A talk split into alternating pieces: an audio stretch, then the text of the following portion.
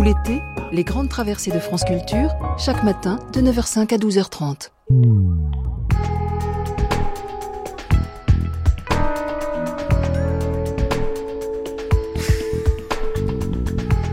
Michel Cotta, Martin Even, France Culture, Les Grandes Traversées, Les Grandes Traversées, Le siècle des Le femmes, siècle des femmes, réalisation Emmanuel Geoffroy, avec la collaboration de Soisic Bonvarlet.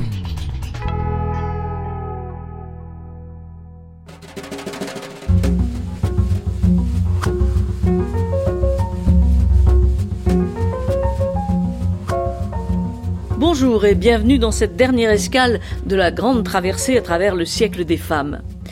Nous allons pour débuter rendre visite à la phonothèque de Radio France à la rencontre des têtes d'affiche qui ont été les porte-drapeaux, conscients ou non, des changements dans la condition féminine, de Brigitte Bardot à Agnès Varda. Les témoignages que nous entendrons dans cette tranche consacrée aux voix des femmes ont été inventoriés par Soisig Bonvarlet avec l'aide des analystes de l'INA. Seconde escale à 10h, nous mettrons les femmes en question. Autour de Michel Cotta, Caroline Fourest, journaliste et auteur de Tirs croisés, Karine Albou, cinéaste, Dominique Hernandez, pasteur de l'Église réformée de France, et Isabelle Steyer, avocate, puisque les convictions religieuses de certains se prolongent de plus en plus fréquemment devant les tribunaux, au civil comme au pénal. Troisième escale à 11h. La grande traversée du siècle des femmes entr'ouvre les portes de l'industrie du féminin. Martin Even a recueilli les témoignages de journalistes, de stylistes et d'un groupe de féministes. Et si les femmes étaient aussi un marché de plus en plus porteur Enfin, autour de midi, nous irons visiter les femmes en icône, les héroïnes. Témoignage d'une Rochambelle et d'une enfant cachée pendant la guerre.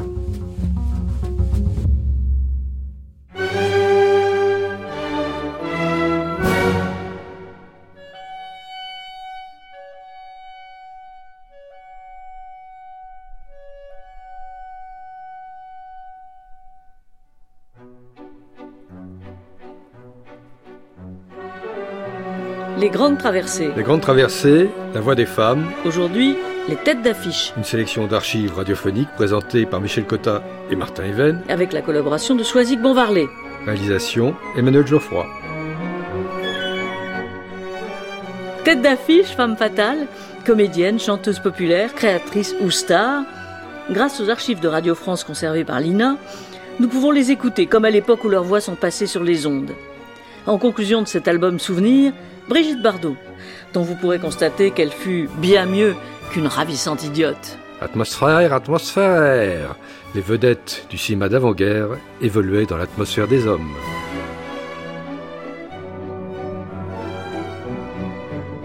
Arletty, la révélation des enfants du paradis, l'égérie de Marcel Carnet et de Jacques Prévert, la légende du Paris populaire. L'extrait que nous vous proposons est une interview réalisée en 1983 pour une émission de France Culture intitulée Arletty, de Courbevoie aux enfants du paradis. le bonhomme. Les femmes sont bien plus fortes dans la vie, elles l'ont été à travers l'histoire, quand elles ne faisaient pas le bonhomme. Elles ont tout perdu à faire le bonhomme. D'abord, elles n'ont pas de pommes d'Adam, elles. Vous faire le bonhomme, tout ça, euh, vous avez vos papiers. euh, non, ça marche pas. Elles perdent tout à faire le bonhomme, à mon avis. Ah, ça, c'est mon opinion, hein Et ça me donne pas raison. Ça donne plutôt raison à celles qui font le bonhomme. Mais moi, je trouve tout naturel qu'on soit tout ça. Ça ne me regarde pas. Ça ne me regarde pas. Moi, je suis pour la féminité, pour les femmes, très, très, très femmes. Très femmes.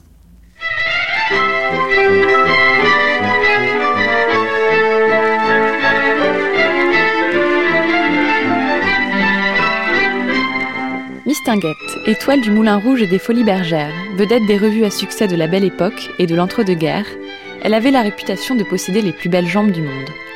Son plus grand succès, Mon homme, d'Albert Wilmetz, également interprété par la grande Arletty et par Edith Piaf, date de 1920. Dans le document de 1954 que voici, la Miss revient sur un épisode de son enfance, celui du haut de côtelette. Miss, euh, dans votre livre, Ah, vous parlez très bas. Mais il faut, Parlez un peu haut qu'on vous entende. dans votre livre, il y a une des choses les plus charmantes que je connaisse. Ah oui? Ça, c'est votre souvenir d'enfance, votre achat de la viande sous les conseils de votre mère.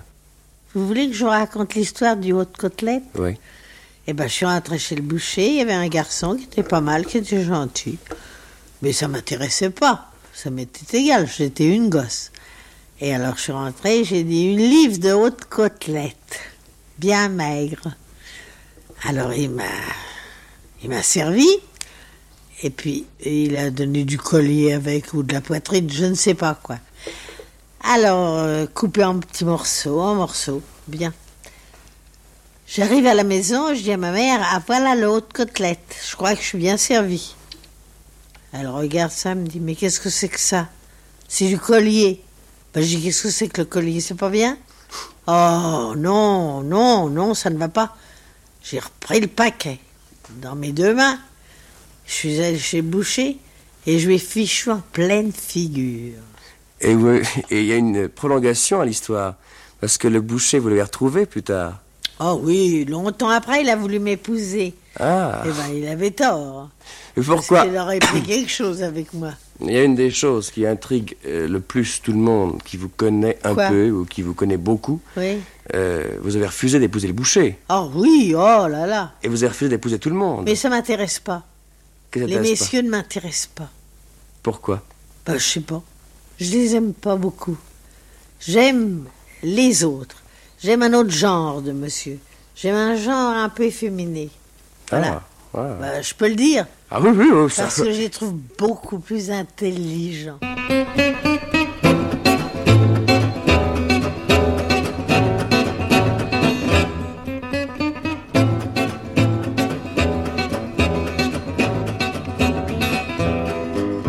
Édith Piaf.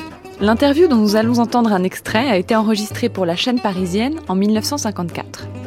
Devenue une immense vedette du music hall, y compris aux États-Unis, la môme lit des textes qu'elle a elle-même préparés à propos d'événements marquants de sa propre vie.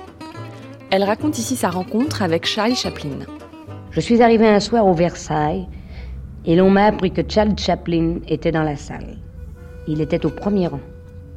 Peut-être ne rechanterai-je jamais comme j'ai chanté ce soir-là. Jamais je ne pourrais lui donner tout ce que j'avais envie de lui donner.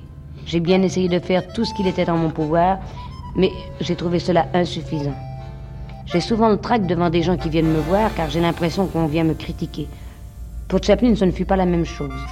J'avais le sentiment que j'avais un ami dans la salle. On nous a présenté l'un à l'autre. Il m'a fait un grand compliment. Il s'est essuyé les yeux et il m'a dit que je l'avais fait pleurer, et qu'il pleurait rarement, et que de plus, il n'allait jamais dans un cabaret. Alors j'ai commencé à bégayer, car tout de même, il ne faut pas m'en demander trop. Le lendemain, j'ai reçu un coup de téléphone de lui m'invitant à son domicile. J'étais levé dès 7, dès 7 heures du matin. Je me suis fait des bouclettes, j'ai essayé des robes, bref, tout ce que l'on peut faire dans ces cas-là. Et puis je suis arrivée chez lui. Sa simplicité est incroyable. Il est tellement timide qu'il faut tendre l'oreille pour l'entendre parler. Il se trouve dans un petit coin et on a toujours peur de lui faire de la peine. J'ai l'impression qu'il doute beaucoup de lui. Et c'est certainement tout à son honneur, car les hommes de très grande valeur sont rarement sûrs d'eux-mêmes. Chaplin écrit des musiques et aussi des paroles de chansons. Il m'a dit qu'il en avait une qu'il voudrait bien m'entendre chanter. J'en étais très ému. Malheureusement, l'occasion ne s'est pas présentée de nous revoir, puisque je suis retourné en France et qu'il est parti en Angleterre. Charlie Chaplin a beaucoup aimé Monsieur Saint-Pierre, que voici. Y a pas à dire, j'aime bien la vie et un peu trop les beaux garçons. Moi j'ai un cœur qui se multiplie et ça me fait des drôles d'additions. Et j'arrive pas à avoir honte, je suis tranquillement une fille de rien. Mais quand faudra rendre des comptes, je me demande si tout ça passera bien. Et ça me fait peur, car on m'a dit qu'on prendrait pas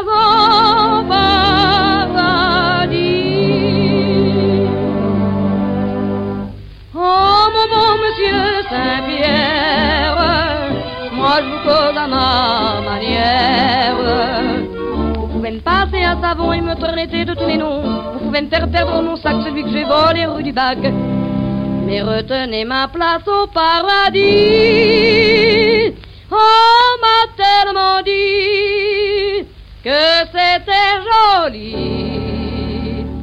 Oh mon bon monsieur Saint-Pierre, je ne sais pas faire de barrière. Gentil, retenez ma place au paradis. Marie-Belle, la grande tragédienne du XXe siècle, a marqué les esprits et l'histoire du théâtre. André Malraux, fasciné par sa magistrale interprétation de Phèdre, n'a-t-il pas déclaré Voir Marie-Belle dans Phèdre est une chance unique pour quiconque veut savoir ce qu'est le génie français.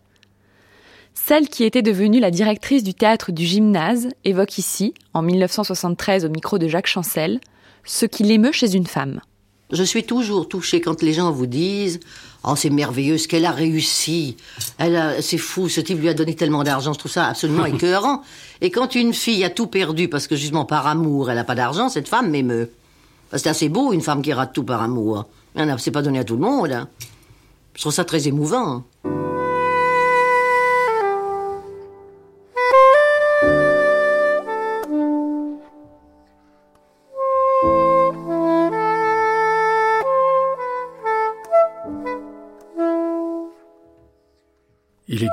Des domaines de la création où les femmes tiennent une place exclusive parce que c'est de l'émotion pure.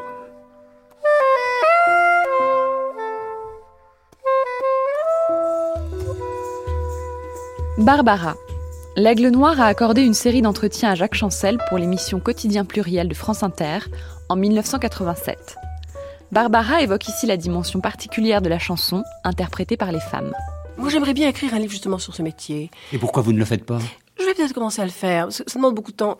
Ce serait la chanson et les femmes. Enfin, c'est pas le titre, hein, la chanson et les femmes. Parce que quand on vous parle d'auteur, on, vous cite toujours Brel, Brassens, euh, Béard, Ferré, bien entendu, qui sont des gens magnifiques.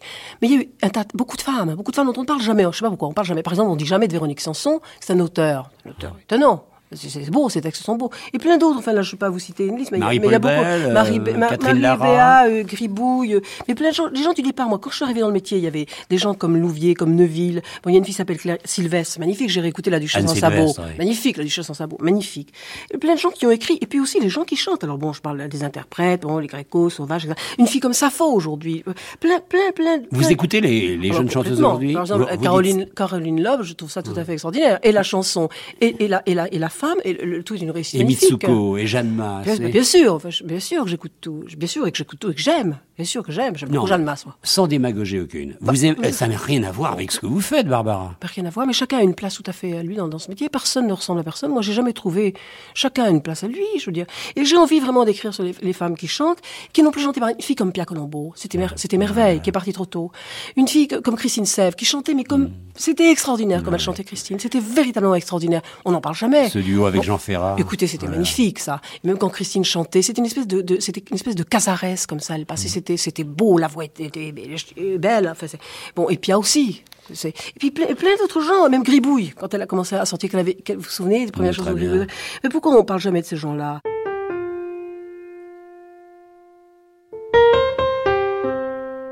Barbara vient d'évoquer Gribouille, chanteuse rive gauche, disparue en 1968, un vrai chamouillé, toute vêtue de noir. Par la magie du CD, revoici Gribouille. Elle interprète les rondes. Je n'ai pas fait de rondes, pas joué au cerceau. Moi je suis de ce monde où l'on se fout à l'eau. Où l'on se fout à l'eau. À la fin l'année. On m'oubliait souvent. Et j'avais tout le temps de recompter l'été. Dans la cour des vacances, je jouais à la marelle, je régnais en silence. Et j'étais pas fait de ronde, pas joué au moi je suis de ce monde où l'on se fout à l'eau, où l'on se fout à l'eau. Mademoiselle Hardy, comme l'appelait Mireille au Petit Conservatoire de la chanson, a fait ses débuts en public en 1962 à l'âge de 18 ans. L'auteur, compositeur, interprète de tous les garçons et les filles, a poursuivi sa carrière un peu à l'écart du tumulte de la vague yéyé. Mais elle est toujours là avec sa voix claire, son album Tant de belles choses a remporté en 2005 la victoire de la musique récompensant l'artiste interprète féminine de l'année. À présent, nous vous proposons d'écouter Françoise Hardy en 1996. Dans cet extrait de l'émission Des gens très singuliers sur France Culture, elle parle de la passion, de l'anxiété qu'elle génère et pose sa délicate voix sur un extrait de Duras. Pourquoi vous dites que la, la, spiritualité, Françoise Hardy, et la psychologie vous ont toujours aidé à supporter autant l'embrasement que la calcination? L'embrasement, c'est la passion qui, qui commence. Soit qui oui, c'est la passion qui commence et, et, qui est, et, qui est, fatalement très douloureuse. C'est douloureux tout le temps, la passion, justement, parce qu'il n'y a jamais d'assouvissement possible, parce que ça engendre toutes sortes de manques. Par exemple, pour la passion amoureuse, si on s'est fixé sur sur quelqu'un, euh, si on a la chance d'une relative réciprocité, euh, la passion en soi vous vous souffle que cette réciprocité est fatalement partielle. Et même si elle a l'air euh, relativement satisfaisante, de toute façon, la passion vous souffle également que ça ne va pas durer. Donc autant, autant de raisons d'être très inquiet et, et, et, assez malheureux, parce qu'il y a des tas de signes euh, euh, qui vous font dire que l'autre, euh, bon, bah, il peut être indifférent, il peut s'intéresser à d'autres personnes que vous, il peut... Bref. il y a ce livre de passion pour vous qui est L'amant de Marguerite Duras en particulier euh, les, les dernières pages, hein, lorsque cet amant revient à Paris oui, oui, et qu'il oui. qu'il téléphone et qu'elle retrouve sa voix et que il, il lui dit qu'il est toujours là, qu'il l'aime toujours. C'est assez beau, c'est ce que ah, vous aimez. Oui, cette, oui, cette... moi j'ai une prédilection pour pour l'écrivain qui est Marguerite Duras. Moi, en fait, j'ai connu Marguerite Duras par la musica qui avait été euh, tournée par euh, donc ça, ça avait été adapté au cinéma Mhm. mmh. par euh, Robert Hossein et qui jouait donc ce, ce texte avec Delphine Seyrig et j'avais été tellement euh, bouleversée par cela que je m'étais mise à acheter des, des, livres de Marguerite Duras. Est-ce que vous voulez euh, lire un peu cette fin là, Françoise Je ne sais Hardy? pas si, si, si je oui. vais y arriver. Moi, je veux bien essayer. Oui.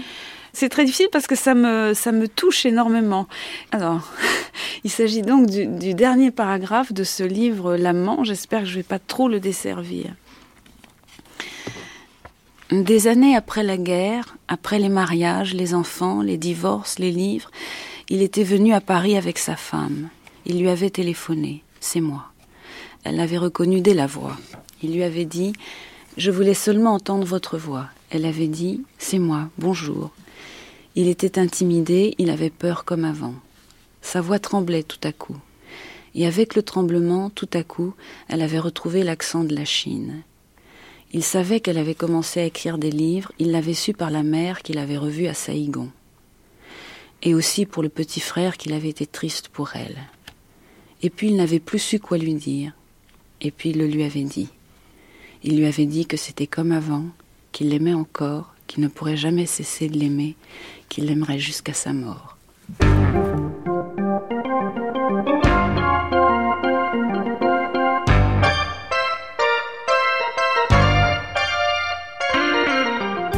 Agnès B a ouvert sa première boutique de prêt-à-porter rue du Jour, à Paris, en 1975. Désormais, sa signature n'est plus seulement la marque d'un style.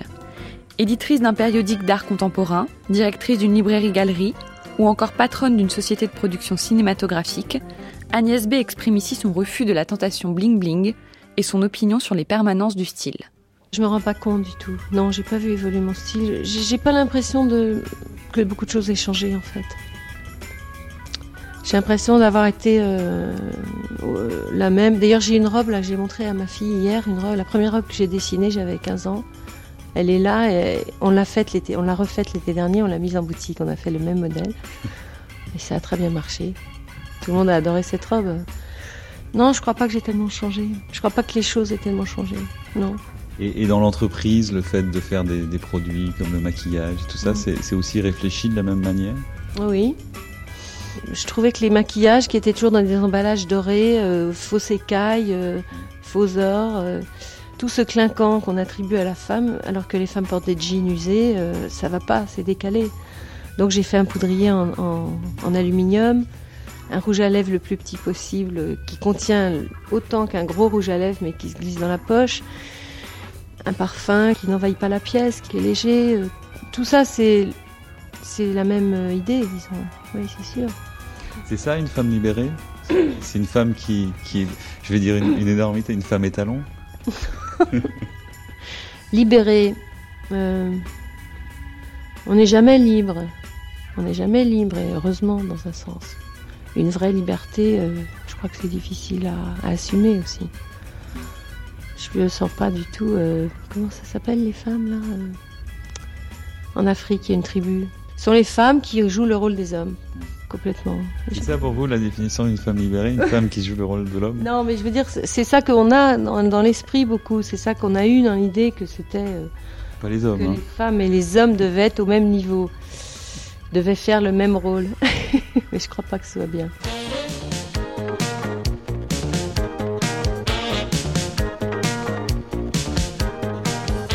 Écoutons à présent Agnès Varda au micro de France Culture, entourée d'une autre cinéaste, Michel Rosier, de Catherine Comet, chef d'orchestre à l'opéra. Nous sommes en 1973, signataire du manifeste des 343 deux ans auparavant. Agnès Varda a déjà réalisé La Pointe Courte, Cléo de 5 à 7 ou encore Le Bonheur, films qui ont fait d'elle une représentante de la nouvelle vague, bien qu'elle s'en soit défendue. Elle déplore ici le fait qu'on n'ait jamais rien attendu des femmes sur un plan créatif. On n'attend rien des femmes. On n'attend pas qu'une femme soit artiste, alors qu'on l'attend d'un homme. C'est vrai. C'est ça qui est On croit que c'est un caprice presque. Enfin. Ah, euh, Mais attendez, le jugement est corrigé un tout petit peu parce que tout à l'heure, quelqu'un a déclaré que euh, un homme a déclaré qu'il reconnaissait que toutes les femmes étaient capables de créer, mais qu'elles avaient les dons pour créer, mais qu'elles n'étaient pas capables de les réaliser. Oui, mais on ne conteste pas les dons des femmes. On n'a pas besoin de leur création. C'est-à-dire, on ne considère pas que la société des femmes doit produire. Quand vous dites on, ce sont les hommes, là. la société, les femmes aussi. Les femmes ne pensent pas qu'il est nécessaire qu'une femme s'exprime. Par exemple, si Bergman est empêché par une femme qui l'embête ou par une maladie de faire un film, on dit oh, c'est embêtant, on va pas avoir notre Bergman. On, est, on, pense tous que c'est embêtant que René ne tourne pas parce que c'est un artiste et qu'il devrait faire des films. Il y a très peu de gens qui pensent que c'est dommage que je ne tourne pas. Oui. Par exemple, et moi je pense que c'est dommage, et pas du tout par prétention, je pense pas que je fais des bons films. Mais je pense que je peux faire un film par an. Parce que je me débrouille comme un pied, parce que je présente mal les sujets, parce que depuis le temps que j'essaie de faire des films sur les femmes, sur l'avortement, etc., je tombe toujours au mauvais moment. Et parce qu'on présente à des, hommes, parce qu'il n'y a pas beaucoup de producteurs femmes. Maintenant, il commence à y avoir des femmes Tout ça va bouger, euh, est en train de bouger. Non, c'est sûr, c'est vrai. Mais enfin, il y a un mouvement qui fait qu'il y aura sans doute des gens. Ça avance, ça pas formidable. Moi, il y, a, il y, a, 15 ans que je fais du cinéma. La pointe courte, c'est de quelle année Je peux vous dire que la pointe courte, c'est de 54. Et que là, j'étais la petite femme qui a fait un petit film. Vous savez, tout d'un coup, le... oui, oui, c'est la petite originale mignonne qu'on protège. L'exception qui confirme la règle, en somme. Maintenant qu'on commence à être beaucoup, et moi, je pousse les femmes à faire du cinéma tant que je peux.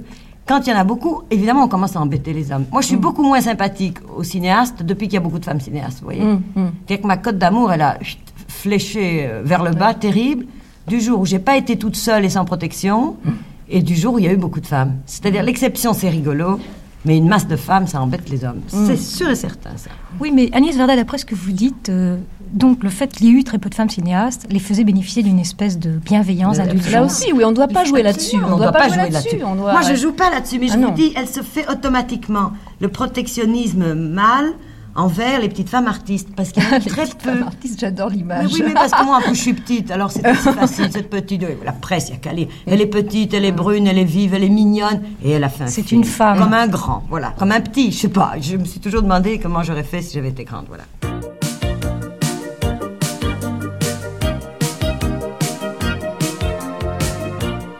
Quelquefois, l'invité met bas les masques devant le micro.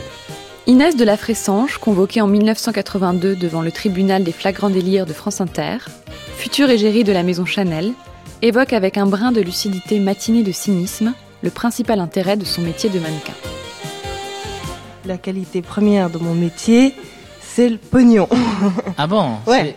Entièrement ça. Et je suis une des rares personnes qui a un métier comme ça et dont on peut dire ouvertement, c'est le fric, voilà.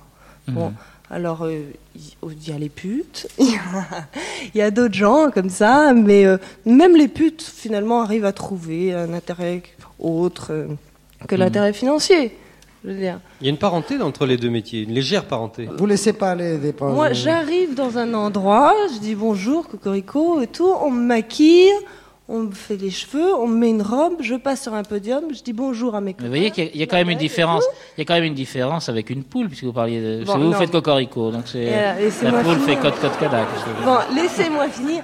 Et alors, euh, je passe sur le podium trois, quatre fois. Bon, ma grand maximum, c'est cinq fois. Mhm. On peut pas dire que ce soit très fatigant. Ça fait 12 mètres. Mes pas font à peu près un mètre. Alors bon, ça fait 12 pas. Alors 12 pas aller, 12 pas retour, 24 pas. Je veux dire, c'est pas énorme. Et puis euh, après, euh, tout le monde applaudit, ce qui est mhm. déjà pas mal. Mhm. Surtout quand on n'a pas fait grand-chose comme ça. Surtout que ça n'a pas été très difficile à apprendre. Je veux dire, toute petite déjà, mes parents ont fait une formation de mannequin vers l'âge de deux ans. Et euh, ah bon? Pour ça, euh, pour ça. à deux ans, ils vous ont fait. Ils ont... Bah oui, c'est à partir du, du, moment où d'être mannequin, c'est de faire 12 pas. Je veux dire, vous aussi. Euh, ah viens jusqu'à papa. Hein. Viens jusqu'à papa. viens jusqu'à là. Viens jusqu'à là, ce sera top modèle. Et puis après, après c'est le bon moment. On fait une petite fiche. Alors on a travaillé deux heures. Et puis on fait une fiche de 6000 francs. Et on se renvoie. va. Alors. Si là je commence à me plaindre en disant ouais vraiment on me traite comme une femme objet, je sais pas quoi, euh, euh, c'est pas possible de traiter la femme comme ça, euh, c'est que vraiment je suis difficile, non?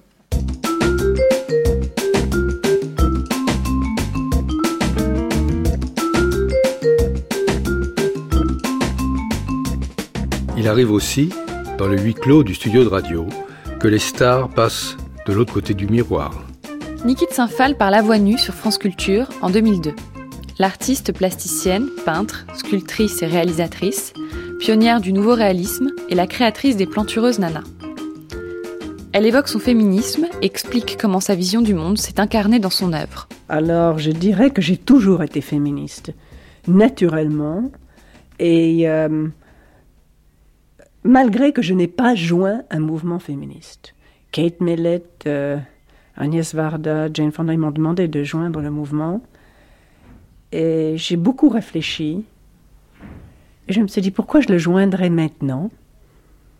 Je me sens à ma manière que j'ai fait que toutes mes choses monumentales, dans un certain sens, sont aussi pour prouver qu'une femme peut travailler à cette dimension et que je n'ai pas envie de me joindre à un mouvement quoi qu'il soit.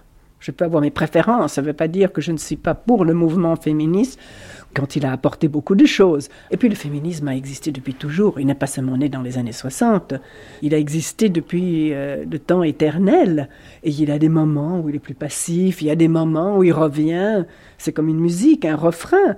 Maintenant on a gagné certaines victoires, alors on n'en parle plus pour le moment, mais ça va revenir plus tard, parce qu'il y aura d'autres victoires à gagner. Et j'ai pensé qu'à ma manière, j'étais profondément féministe, que je le serai toujours, que ça a été un grand moteur dans ma vie. Et si on regarde de ma génération, j'ai peut-être réalisé les plus grandes, les réalisations les plus monumentales. Hmm. Et aussi, il faut voir que l'époque a permis à une femme, pour la première fois, rappelez-vous qu'au XVIIIe siècle, les femmes avaient la défense de sculpter parce que ça leur donnerait des mauvaises idées. Rappelez-vous que Camille Claudel a passé 30 ans enfermée parce qu'elle avait euh, plus de talent que Rodin, et c'était insupportable. Il y a eu beaucoup de choses. Rappelez-vous qu'avant, moi, j'aurais été brûlée comme une sorcière. J'ai toujours été très conscient de ça, très conscient de ce vouloir m'exprimer d'une manière monumentale.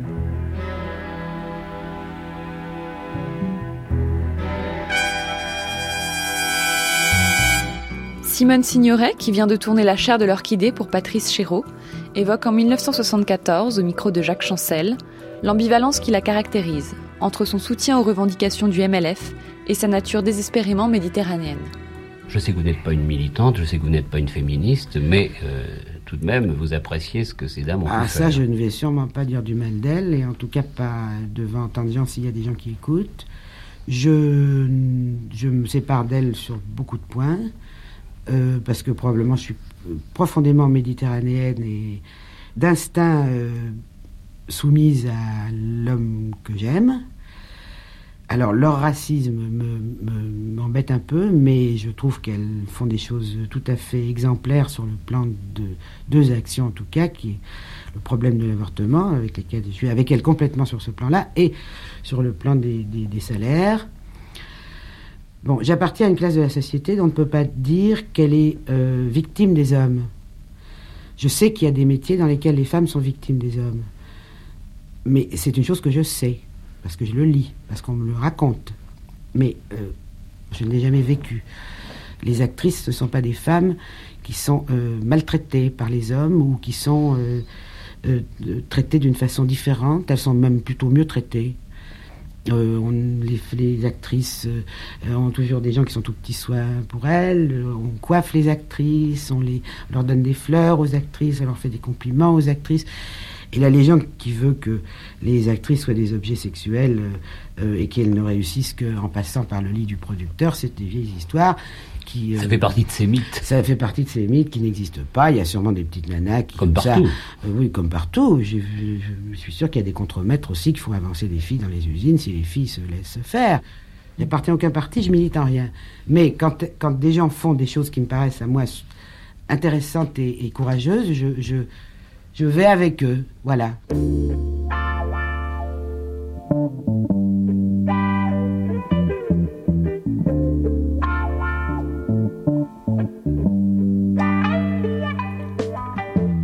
Dalida évoquant le Tour de France 1964, l'année du duel en quetil Poulidor au sommet du Puy de Dôme, raconte comment elle a suivi la course cachée dans la voiture du journal L'équipe, déguisée en homme, les femmes étant alors bannies de ces moments sportifs, populaires et masculins. Dalida est interviewée par Yves Mourouzi sur France Inter dans ce document de 1971. Dalida, vous suivez le Tour de France? Oui, je l'ai suivi en 1964. D'ailleurs, même, j'ai dû me déguiser en garçon parce que les, femmes étaient défendues, s'étaient défendues de suivre le dans le peloton. Et j'ai eu la chance d'avoir des amis comme Antoine Blondin et Pierre Chani. Vous étiez sur un vélo? Non, dans leur voiture de l'équipe, je peux le dire parce que maintenant Jacques Godet connaît cette histoire. Et je me suis déguisé en garçon pour suivre le peloton. À ce moment-là, il ne le savait pas. À ce moment-là, il ne le savait pas. Maintenant, il le sait, c'est pour ça que je peux le dire. Mais quand on vous présentait à lui, euh, vous aviez un nom, vous, on vous appelait quoi Non, mais de toute façon, j'étais en voiture et chaque fois que je voyais la, moto de Jacques Godet passer, eh bien moi, je, me baissais. J'ai passé ma journée à me baisser, à me relever et finalement, je, je n'ai vu pas grand-chose. Passagère clandestine. Exactement. Bien, euh, Dalida, cette année, vous l'avez suivi. Ça vous a intéressé au moins cette épreuve?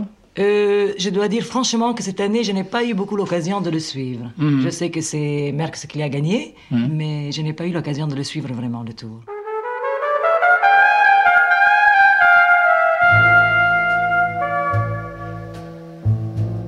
Jeanne Moreau dresse ici, à grands traits, son portrait physique et moral, évoque la manière dont on traite le corps des femmes et parle de la jeunesse comme d'un état d'âme. Les extraits d'interviews qui vont suivre datent d'une période allant de 1951 à 1971. Moreau devient alors l'égérie de Louis Malle et de Truffaut, dans des films comme Ascenseur pour l'échafaud, Les Amants, Jules et Jim, Viva Maria ou encore La mariée était en noir.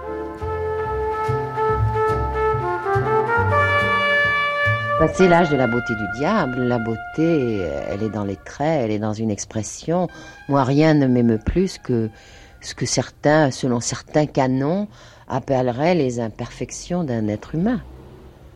C'est basé sur quoi? C'est basé sur la publicité, sur les gens qui veulent nous vendre des cosmétiques, des lacs, euh, euh, des produits amaigrissants, euh, des produits grossissants, la bouffe, la non-bouffe, la bouffe qui fait maigrir, la bouffe qui fait grossir, la bouffe qui fait grossir que d'un endroit et pas de l'autre. Enfin, c'est de la connerie tout ça. Propagande. Le vieillissement alors devient un drame au lieu que ce soit quelque chose de vécu, de, de naturel, de, de normal, d'assez fatal. On est avec un microbe, on porte en soi la mort dès le moment où on pousse son premier cri. D'ailleurs, c'est pas évident qu'il faille crier. Bon l'être, pour prouver qu'on est bien vivant et content de l'être. Vous avez bien vu ce qui est arrivé à Narcisse. Ben, Narcisse, il s'est noyé dans son reflet. Il n'a pas pu vivre. Il y a des jours où je me trouve mieux que d'autres, mais parce que je me trouve euh, plus, plus libre, plus joyeuse, plus, plus offerte, plus, euh, plus en relation avec le monde. Les jours où, où ma solitude n'est pas une solitude choisie, mais une espèce de d'angoisse qui m'impose la solitude, je trouve que j'ai une sale gueule, mais c'est mon état d'âme que je trouve qu'il y a une sale gueule. La jeunesse, je vous fais remarquer, vous n'avez qu'à regarder autour de vous, on essaye de la récupérer à tous les coups. On dit que c'est une période heureuse, une période bénie, parce que c'est en général la période des aspirations violentes, profondes, de l'intolérance, euh, mais pardon, la société s'arrange pour vous faire renoncer à bien des choses petit à petit. Et moi, j'ai remarqué que des liens que j'avais avec des gens se sont effrités parce qu'ils avaient oublié la violence de leur jeunesse. Moi, je me sens comme j'étais lorsque j'avais 15 ou 16 ans. Je suis capable de grande violence. Qu'est-ce qui a changé alors? Ben, ce qui a changé, c'est la connaissance.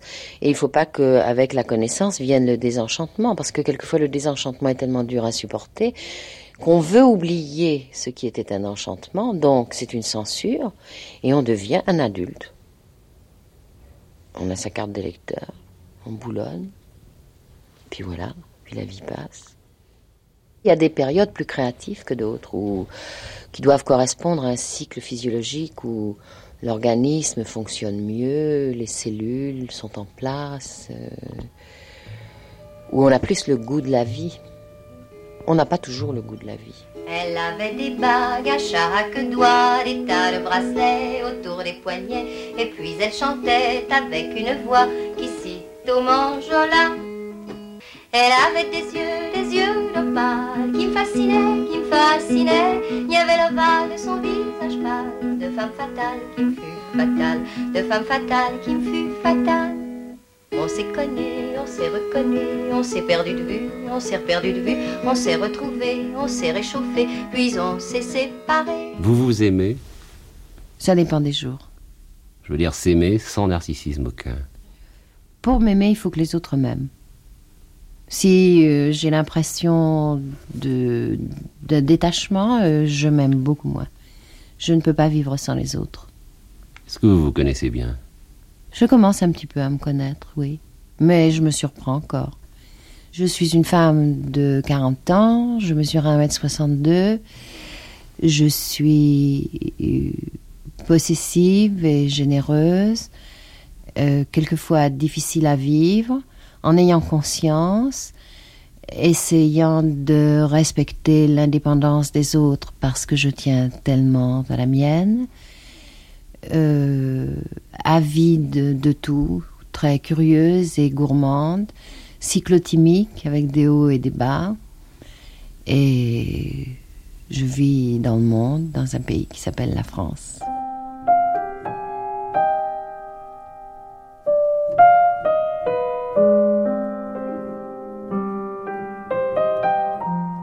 Catherine Deneuve évoque au micro de Jacques Chancel ses réactions après avoir été élue plus belle femme du monde. Son avis sur le mariage, le fait d'avoir élevé son fils seul et l'intérêt qu'elle porte à la libération des femmes. Nous sommes en février 1973. On a dit, euh, on a écrit, même c'était dans Newsweek, que vous étiez la femme la plus belle du monde. Mais alors ça, Newsweek tous les ans sort une couverture avec une actrice européenne de préférence parce que ça donne un petit Ça change toutes les euh, années. Ah ben forcément. Forcément, il naît des gens tous les jours, toutes les heures, toutes les minutes. Euh, il naît une belle femme toutes les années, une femme qui ça vous émeut dans, à la vie. Ça vous émeut dans ces cas-là? Pas du tout. Ça, ça vous plaît quand même. Ah ben oui, me dire que ça me déplaît, c'est vraiment de la fausse modestie. Non, mais je veux dire, ça ne me, ça me fait plaisir sans me flatter pour autant, vraiment, très sincèrement. Et cela dit, je vous dis, Newsweek, tous les ans, sortent ça. Je suis contente qu'ils aient dit ça de moi et qu'ils m'aient fait ce, compliment. Mais enfin, je ne considère pas ça comme... Euh, comme une valeur euh, sûre. Je me suis pas regardé le lendemain dans la glace en disant mais c'est vrai que je suis une jolie femme. Non, ça quand même pas. Bon, pour les enfants, peut-être que le mariage est une chose nécessaire. Et là, ah bah alors, je vous pose la question. Mais alors moi, je vous écoute et puis je vous répondrai ah après. explique. Non, moi, je crois, je pense. Mais nécessaire dans quel sens? Euh, Je pense que. Non, mais attention, vous parlez du mariage avec l'idée qu'on ne divorce pas et qu'on vit ensemble. Non, non, pas du tout. Que le mariage, Ah, mais moi, je trouve que c'est une idée qu'il faudrait vraiment retirer de, la tête des enfants avant qu'il soit trop tard. Parce que si on leur explique qu'il faut avoir un père et une mère et qu'il faut qu'ils soient mariés, mais alors c'est le drame le jour où ils divorcent. Parce que c'est vraiment comme un abandon. C'est comme promettre quelque chose qu'on ne tient pas. Je trouve que c'est dramatique. Je trouve qu'on devrait tout à fait euh, expliquer aux enfants qu'on peut avoir un père et une mère, mais qu'un père et une mère, c'est pas forcément euh, un homme et une femme qui sont mariés. C'est-à-dire à partir du moment où on admet qu'il y a divorce, qu'il peut y avoir divorce, on peut admettre qu'il peut y avoir. Oui, ou alors il faut venir comme en Espagne, au Portugal, on ne divorce pas, mais sinon ça veut rien dire. Ah non, ça je suis contre. Je trouve qu'au contraire, les enfants devraient leur leur expliquer qu'on a un père et une mère, mais le mariage, à eux de le découvrir s'ils veulent plus tard. Je veux dire, ça c'est. Oui, mais c'est à la mère, c'est au père à dire à, l'enfant ce qui s'est passé. Il faut l'en avertir très tôt. On n'a pas le droit de le laisser. Oui, très tôt, parce que de toute façon, je vais vous dire, les enfants, on peut pas non plus dire, euh, moi, je laisse toute liberté à mes enfants et puis qu'ils se débrouillent. C'est pas vrai. Puis de toute façon, malgré tout ce que je vous dis là en ce moment, il est certain qu'avec les idées que j'ai, je suis sûre que mon fils sera influencé ou en tous les cas impressionné. Peut-être qu'il aura qu'une idée à 21 ans, c'est de se marier en réaction à ce qu'il aura vu, mais de toute façon, on, impressionne un enfant par la vie qu'on mène et les, idées que l'on a sur, euh, sur tout ça. Enfin, à 9 ans et demi, Christian doit vous dire déjà ce qu'il pense. Oui, mais enfin, vous savez, Christian, c'est un petit peu confus pour lui parce qu'il a un père qui lui-même a eu euh, des enfants, tous de mères différentes. C'est assez compliqué, ces rapports. Son euh, père, c'est Roger Vadim. Son père, c'est Roger Vadim, oui. Donc pour Christian, c'est assez complexe et confus. Et je ne lui explique que quand il me demande, parce que sinon, euh, je crois que ça l'agacerait. Il ne comprendrait pas très bien mon acharnement à vouloir lui démontrer des choses qui sont théoriques pour lui. Belle-mère, demi-sœur, euh, beau-père, je dirais, il comprend pas très bien ce que ça veut dire, tout ça. c'est difficile pour lui. Catherine Deneuve, votre succès personnel, c'est que vous avez tout assumé toute seule. L'éducation de l'enfant. J'ai assumé ce qu'on m'a fait assumer, hein, pour vous, dire la vérité. J'ai pas choisi. ah non, pas du tout. Non, non, ah non. Ah non, j'ai pas du tout choisi d'avoir un enfant et de vivre seule. Absolument pas. Parce que malgré les belles idées que je prétends avoir sur le mariage, je suis quand même pour la vie à deux. Et si j'avais eu cette, cette idée-là avant, j'aurais fait sûrement, j'aurais réfléchi euh, plus attentivement avant d'avoir mon fils, parce que quand j'ai eu mon fils, j'ai pas du tout eu l'intention d'avoir un enfant toute seule, pas du tout. Simplement, j'avais décidé d'avoir un enfant avec un homme que j'aimais. C'est tout à fait autre chose. Ça m'avait dit à 18 ans et tu te retrouveras dans deux ans seule avec cet enfant élevé toute seule. Je crois pas que ma détermination d'avoir un enfant aurait beaucoup changé parce que j'avais très envie d'avoir un enfant. Mais je crois que ça m'aurait impressionné quand même, beaucoup. Vous aimez donc, vous aimez donc les femmes qui veulent se libérer ah non, j'aime les femmes qui sont libérées et qui s'occupent des femmes qui ne le sont pas. Ça, c'est autre chose. Il y a une chose qui me choque énormément, voilà. Je vais vous dire. Quand j'entends des femmes qui s'estiment des femmes libérées, qui en général le sont, et quand on leur parle de la libération des femmes, qui vous disent Mais moi, ça ne me concerne pas, moi je suis ravie comme je suis, je suis très contente, je vois pas pourquoi on parle de la libération des femmes, je suis très bien, très heureuse avec mon mari, mes enfants. En général, des femmes d'un milieu justement assez bien et qui sont libérées. Mais moi, ça m'intéresse personnellement, non pas parce que je me sens concernée, mais pour toutes les femmes qui ne sont pas libérées. Je trouve très égoïste de répondre à ça. Euh, moi, ça ne me concerne pas, je me sens pas du tout concernée par la libération des femmes. Directement, je ne suis pas concernée, mais à travers toutes les femmes que je vois, ça m'intéresse. Je suis indirectement concernée.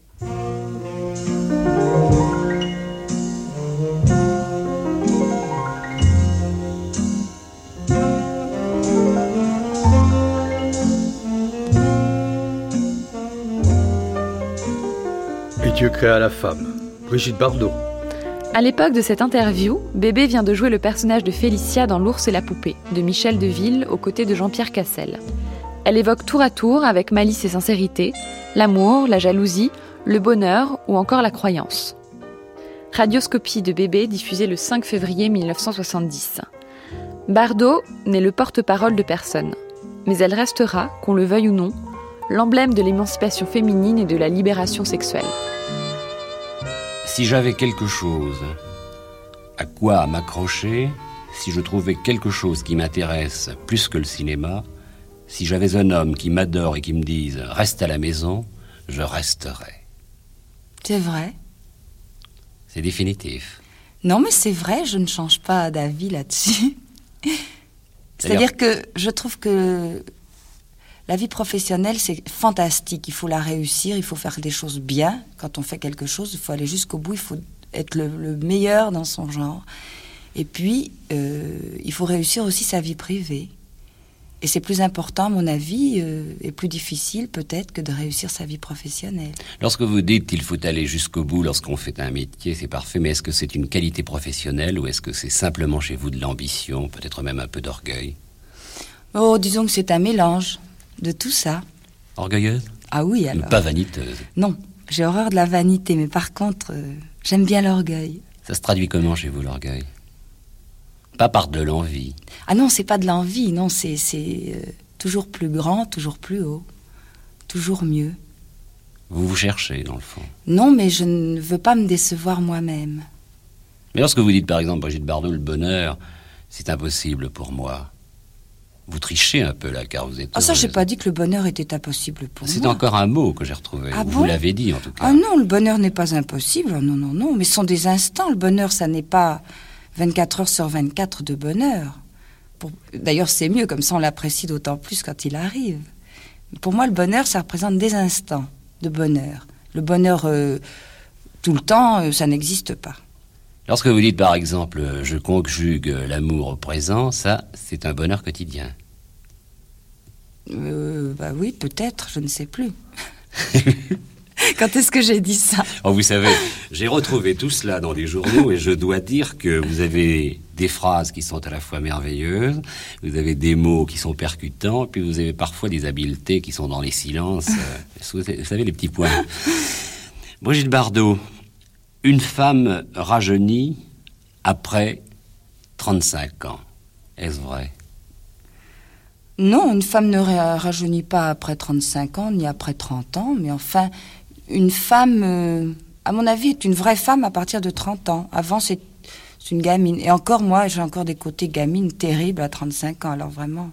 J'ai écouté l'autre jour, je crois que c'était à la télévision, vous disiez ce que j'ai pu faire comme bêtise. Ah oui, ce que j'ai pu faire comme bêtise. Mais d'ailleurs, je ne le regrette pas du tout. C'est merveilleux de pouvoir faire des bêtises, lorsqu'on les reconnaît après. Ah non, il faut les reconnaître, mais oui, c'est très bien de faire des bêtises. Mais enfin, il ne faut pas quand même faire que ça. Hein de temps en temps, il faut se rattraper par des choses bien. Est-ce que vous avez bien profité de votre vie qui est quand même assez exceptionnelle? Ah, ma vie, oui. Elle est vraiment bien remplie. J'ai pas laissé un blanc ni un trou dans ma vie. Elle est bien remplie, mais est-ce que vous l'avez bien guidée? Pas toujours, non. Ça fait partie des bêtises que j'ai faites. Mais enfin, je l'ai bien remplie. Je, je, ne regrette absolument rien de ce que j'ai fait. J'ai pu faire des tas d'erreurs, mais je ne les regrette pas. Elles font partie de maintenant de l'expérience que j'ai en moi. Mais vos mariages font partie des bêtises? Le mariage, il faut se marier une fois dans la vie. Alors, étant donné que je me suis mariée trois fois, c'est déjà de trop. C'est un mauvais choix. Enfin, jamais 203, maintenant le troisième étant fini, je suis tranquille. Vous avez dit une fois, Brigitte Bardot, il n'y a qu'une, il n'y a qu'une seule victoire dans l'amour, c'est la fuite. C'est pas moi qui ai dit ça. Vous l'avez redit. C'est Napoléon. Oui, je sais, mais c'était pour la guerre. oui. Ah non, pour l'amour. Oui, oui, mais c'était l'amour et la guerre. L'amour et la guerre. Et c'est peut-être de la lâcheté aussi. J'aime pas tellement fuir. Je trouve qu'il y a des victoires plus agréables que la fuite. Et quelle, par exemple? La victoire tout, tout court. Mais Oscar Wilde disait la fidélité est une faillite des sentiments. C'est triste. C'est qu'il devait être très triste s'il disait ça. Je suis pas d'accord. C'est important pour vous quand même, Brigitte Bardot, la fidélité. Que ce soit un amour ou une amitié ou... Moi, je peux être la, femme la plus fidèle et la plus infidèle du monde. Mais c'est pas de ma faute si je suis infidèle. Il y a toujours une raison. C'est de la faute de l'autre.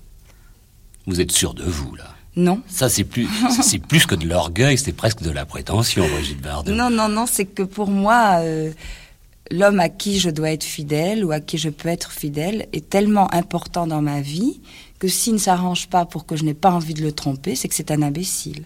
Par exemple, il serait là, vous seriez capable de lui dire ça dans les yeux? Mais il est là et il sait que je suis fidèle. Vous, euh, Brigitte Bardot, est-ce que vous avez du goût pour la paresse? Moi? Je suis la reine des paresseuses. C'est pour ça que quand je travaille, j'ai d'autant plus de mérite du reste. Vous êtes jalouse? Terrible. Ah oui, alors, c'est horrible. Ça me rend malade. C'est un très vilain défaut d'être jaloux, mais je peux pas vraiment faire autrement, je peux pas. Vous avez eu des raisons d'être jalouse? Non. En ce moment, par exemple Non, j'ai pas, de raison, j'ai pas de raison d'être jalouse, mais je suis jalouse. Oh, c'est épouvantable si je pouvais trouver un médicament contre.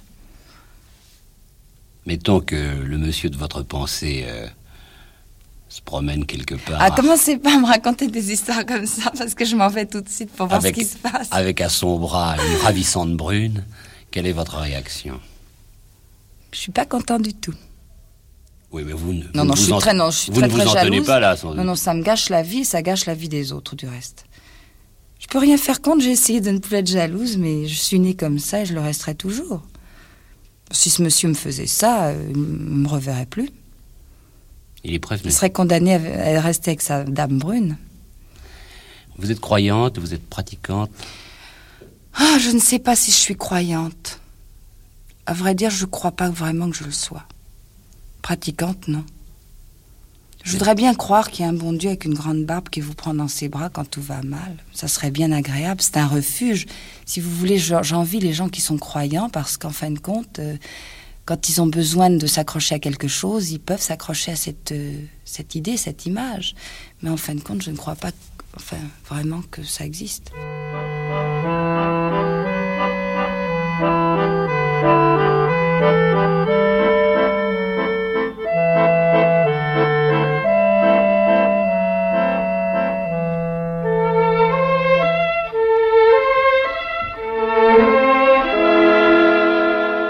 Dans quelques instants, notre table ronde est justement intitulée Et Dieu créa la femme, un titre qui sent un peu le souffre à l'époque de sa sortie, il y a une cinquantaine d'années.